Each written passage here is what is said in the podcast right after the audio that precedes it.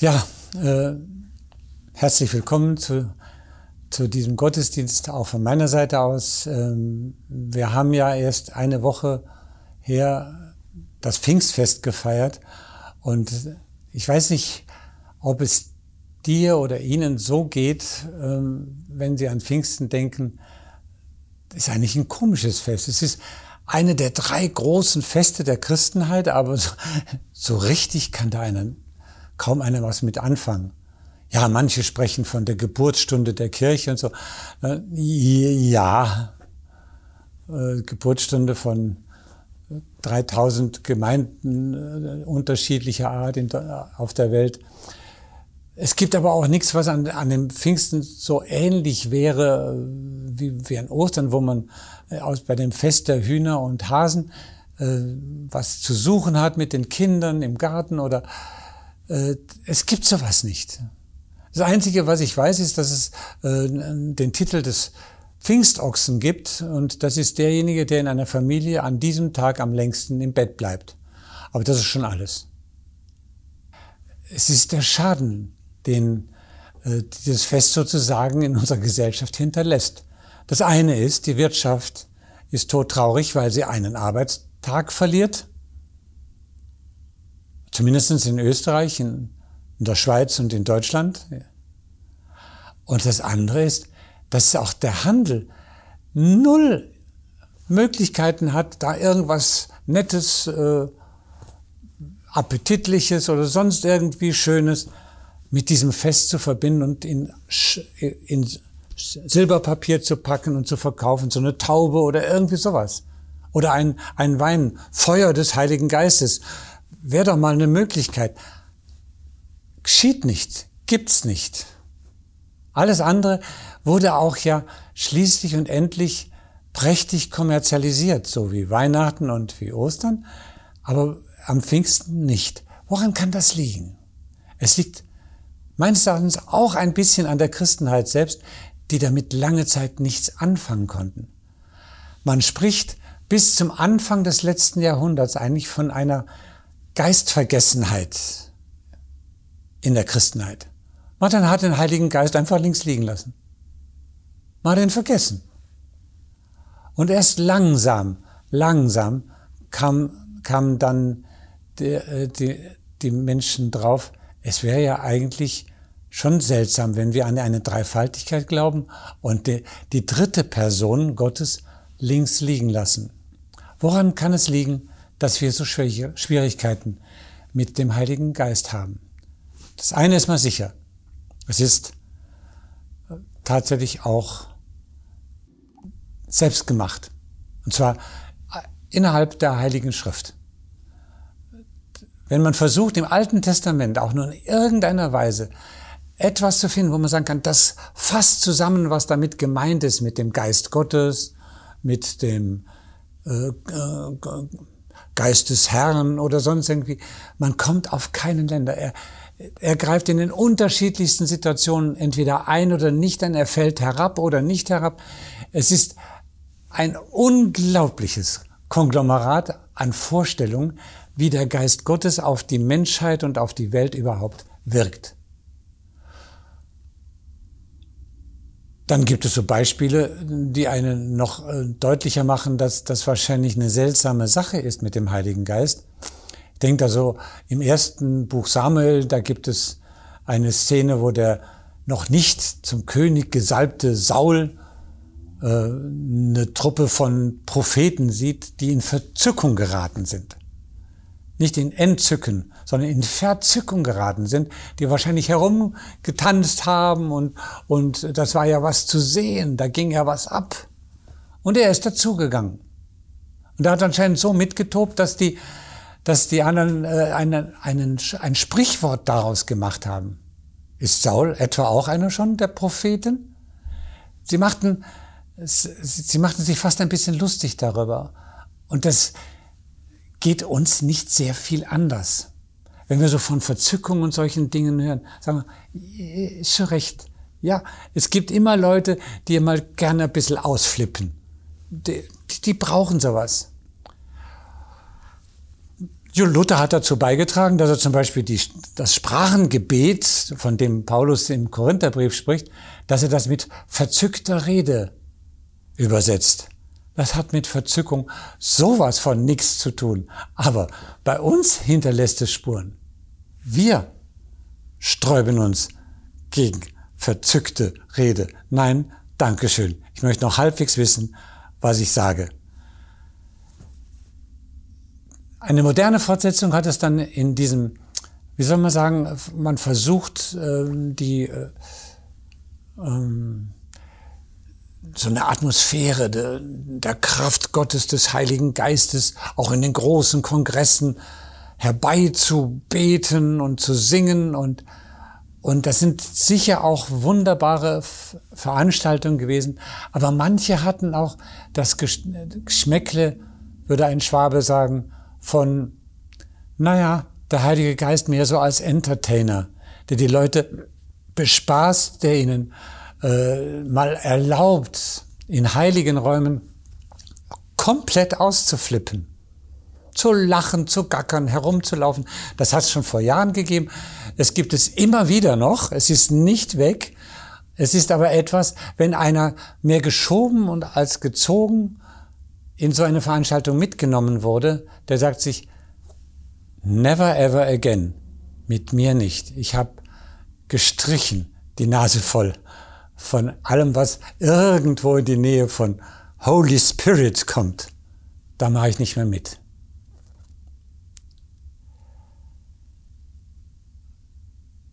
Es tut schon weh, wenn man sieht, dass hier etwas, was sicher gut gemeint war und was vielleicht äh, in, in dicken Packen die Geistvergessenheit früherer Jahrhunderte nun wieder wettmachen will, dass äh, das plötzlich zu einem Hindernis wird, zu einem innerlichen Aber, zu einem Widerstand, Widerstand gegen den Heiligen Geist.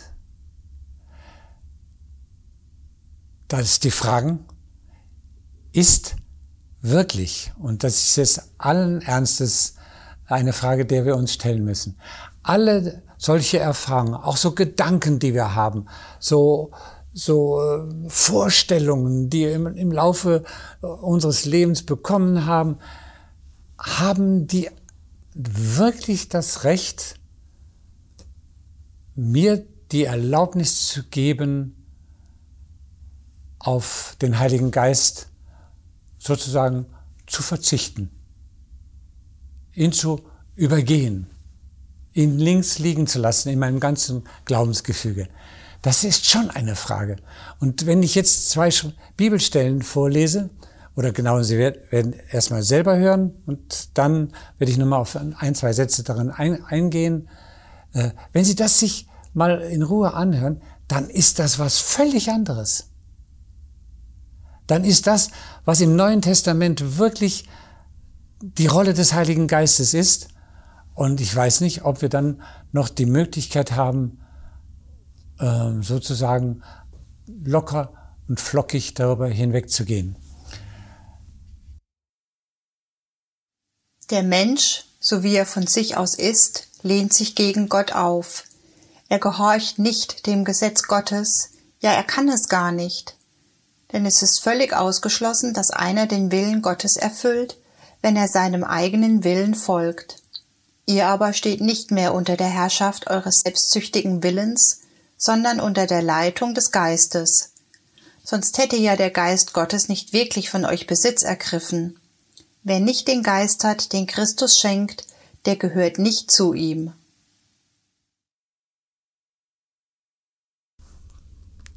Ich hoffe, Sie haben das mit, äh, mit Aufmerksamkeit ge gehört und gelesen, wo Paulus sagt, ihr aber steht nicht mehr unter der Herrschaft eures selbstsüchtigen Willens, sondern unter der Leitung des Geistes. Das einem direkt so ins Gesicht zu sagen, finde ich heftig. Woher weiß er das? Ihr steht nicht mehr unter unserem ja sehr kleinkarierten ich mache das, was ich will, sondern ihr steht unter der Leitung, unter der Führung des Heiligen Geistes. Und er begründet das. Sonst hätte ja der Geist Gottes nicht wirklich von euch Besitz ergriffen. Aha. Offensichtlich ist ein Christ derjenige, den der Heilige Geist in Besitz genommen hat. Das lässt sich schwer, ähm, schwer einfach nur auf die Seite legen. Wer nicht den Geist hat, jetzt wird's noch härter, ich wiederhole es deswegen nochmal, dass wir es, obwohl wir es schon gehört haben und gelesen haben, wer nicht den Geist hat, den Christus schenkt, der gehört nicht zu ihm. Und jetzt merken wir, dass es schon ernst ist, ob wir unsere Beziehung zum Heiligen Geist oder unser Denken über ihn einfach in unser Belieben stellen, so wie wir mögen ja, das ist eine Dreingabe, aber die interessiert mich nicht. Das ist schon eine harte Frage.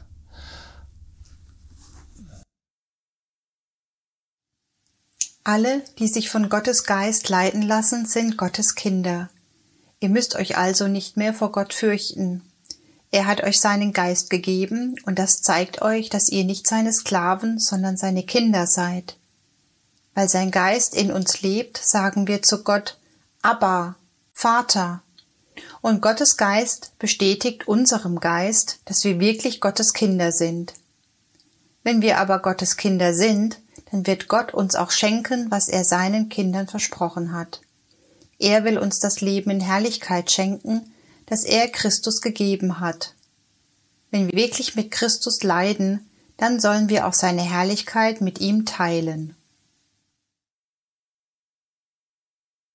Auch in diesem Text kommt nochmal ein Hinweis, der, den man leicht überhören könnte. Und Gottes Geist bestätigt unserem Geist, dass wir wirklich Gottes Kinder sind. Ich lasse es mal dabei. Wir haben also zwei Funktionen des Heiligen Geistes. Die eine ist, dass er uns leiten will in allem, dass er uns weiterbringen möchte,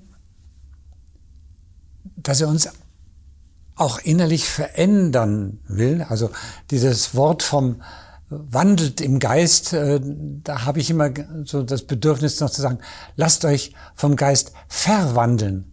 Ja, das ist seine Aufgabe, uns mehr und mehr an die Hand zu nehmen, uns zu sagen, was Sache ist, wie es weitergehen kann und wie wir mehr und mehr mit Jesus zusammenwachsen, um ihm ähnlich zu werden. Das ist seine Aufgabe. Aber das Zweite, haben wir gerade gehört, ist, dass er innerlich uns die Bestätigung gibt, was wir sind. Ich glaube, mitten im, im Gewurle unseres Alltags vergessen wir sehr schnell, was wir sind. Bei Adligen sagt man oft, die, die können bestimmte Dinge einfach nicht tun, weil das unter ihrer Würde ist. Haben Sie schon mal irgendwas unterlassen und nicht getan, weil es unter Ihrer Würde war als Kind Gottes? Das ist doch was. Da könnte man mal drüber nachdenken. Habe ich so ein Bewusstsein von mir, dass ich eine Würde habe, die nichts mit meinem blauen oder roten oder grünen Blut zu tun hat, sondern mit dieser Bestätigung des Heiligen Geistes in meinem Leben. Ja, dann haben wir es also mit einem Heiligen Geist zu tun, der unmittelbar, unmittelbar mit uns zusammenleben möchte. Schauen Sie mal ähm, so das Alltägliche an. Äh, das beste Beispiel hat, finde ich, in, äh, kam mir es fast vor, aus dem Leben Jesu, von dem Lied, ähm, das Lothar Kosse uns am Anfang äh, vorgesungen hat, dieser Gelähmte am Teich Bethesda. Da lagen unendlich viele Leute rum um den Teich und wollten geheilt werden. Und wenn Jesus gesagt hat, ich und der Vater, wir sind immer zusammen, wir haben eine Verbindung. Ich sehe, was der Vater tut. Ich lasse mich davon beeinflussen. Dieses, äh, dieses Denken hat äh, mit Sicherheit Jesus durch diese Menge laufen lassen zu einem einzigen Mann, der schon über 30 Jahre da liegt und dem niemand geholfen hat. Und Jesus hat nur ihn im Blick und ihn halt, weil das hat er von seinem Vater her vernommen. Führung des Heiligen Geistes auch und gerade in seinem Leben. Es gibt äh, in unserer Zeit etliche, wirklich wunderbar bezeugte Beispiele, wie der Heilige Geist Menschen führt. Ich habe mal so ein extremes Beispiel von jemand gehört, ähm, der das an seinem eigenen Leib erlebt hat. Es fängt jetzt mit dem an, der im Auto sitzt und fährt. Der hat eine sehr innige Beziehung zum Heiligen Geist gehabt, hat immer wieder auch im Gebet Erfahrungen gemacht, dass der Heilige Geist ihm sagt, hey, tu mal das oder mach mal jenes. Führung also, Leitung durch den Heiligen Geist. Und er fährt mit seinem Auto so dahin und dann sagt der Heilige Geist plötzlich sehr deutlich, fahr bei der nächsten Tankstelle rechts rein. Und er fährt rein und sagt, ja, und, und was jetzt? Und dann sagt er, geh bitte hinein und mach einen Handstand mitten in dem Kiosk von, dem, von der Tankstelle. Und dann hat er dann doch mal dreimal trocken geschluckt und gesagt, hör mal, ist das jetzt dein Ernst oder was soll das? Also man darf auch Widerstand leisten, wenn der Heilige Geist einem etwas sagt. Aber irgendwann hat er gemerkt, es ist ihm so wichtig, dass er es getan hat. Er konnte Gott sei Dank einen Handstand machen. Und er geht rein, macht einen Handstand und in dem Moment bricht ein, ein Mann förmlich zusammen, der an der Theke stand und noch irgendwas gegessen oder getrunken hat und äh, von dem dieses Zeugnis stammt. Da hat er gesagt, ich, ich nehme jetzt noch was zu mir und dann bringe ich mich um. Gott, ich gebe dir noch eine einzige Chance. Wenn jetzt ein Mann reinkommt und einen Handstand hier in dem Kiosk macht, dann weiß ich, dass es dich gibt und dass du mich kennst und dass du mich liebst. Und der Mann kam rein und er machte den Handstand und der, der den es betroffen hatte, brach zusammen, unter Tränen erzählt er, was, was vorher in ihm vorgegangen war. Und ähm, alle, die dabei waren, haben, haben ein Stück Eingreifen Gottes erlebt. Das ist schon auch Heiliger Geist.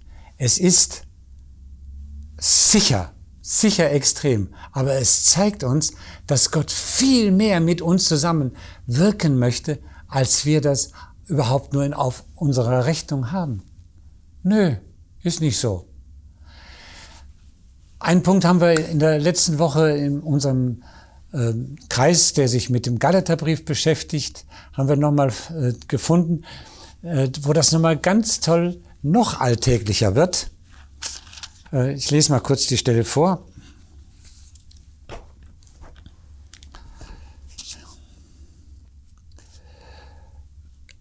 Auch wenn ein Bruder von einer Verfehlung ereilt wird, was ja, bei gesagt, eine sehr schöne Formulierung ist, dann zeigt, dass euch der Heilige Geist führt, wenn ihr ihn korrigiert.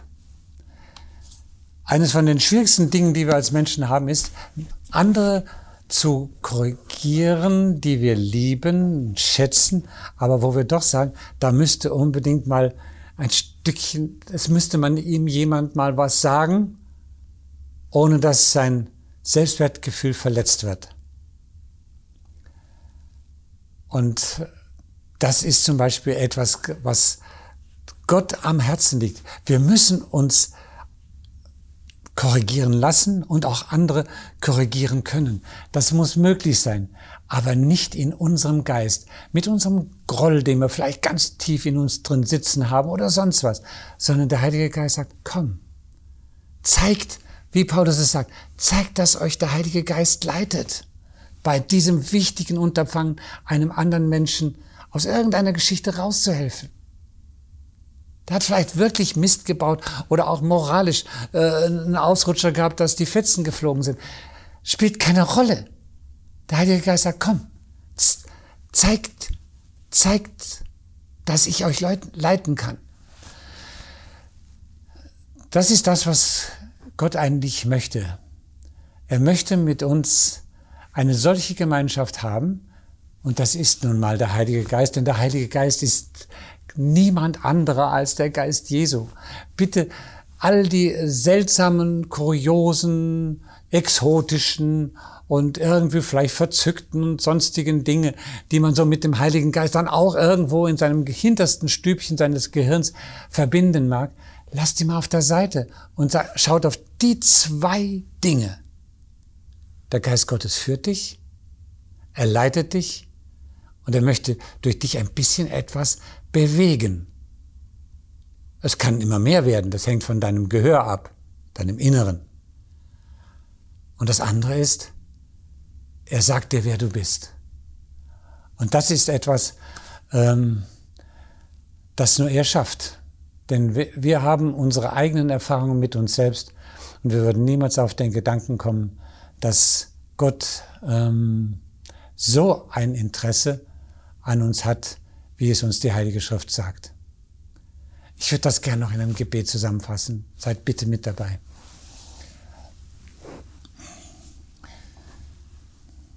Jesus, wir danken dir, dass du uns klare Botschaft darüber gegeben hast, wer der Heilige Geist für uns sein kann.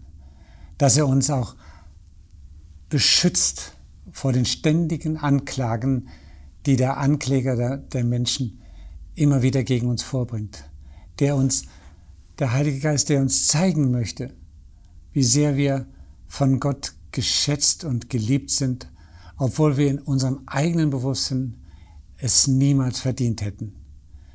Ich bitte dich darum, dass wir mehr und mehr in diese innere, herzliche Beziehung zu ihm kommen und uns nicht davon abhalten lassen, uns ganz und gar auf diesen deinen kostbaren Heiligen Geist zu verlassen. Amen.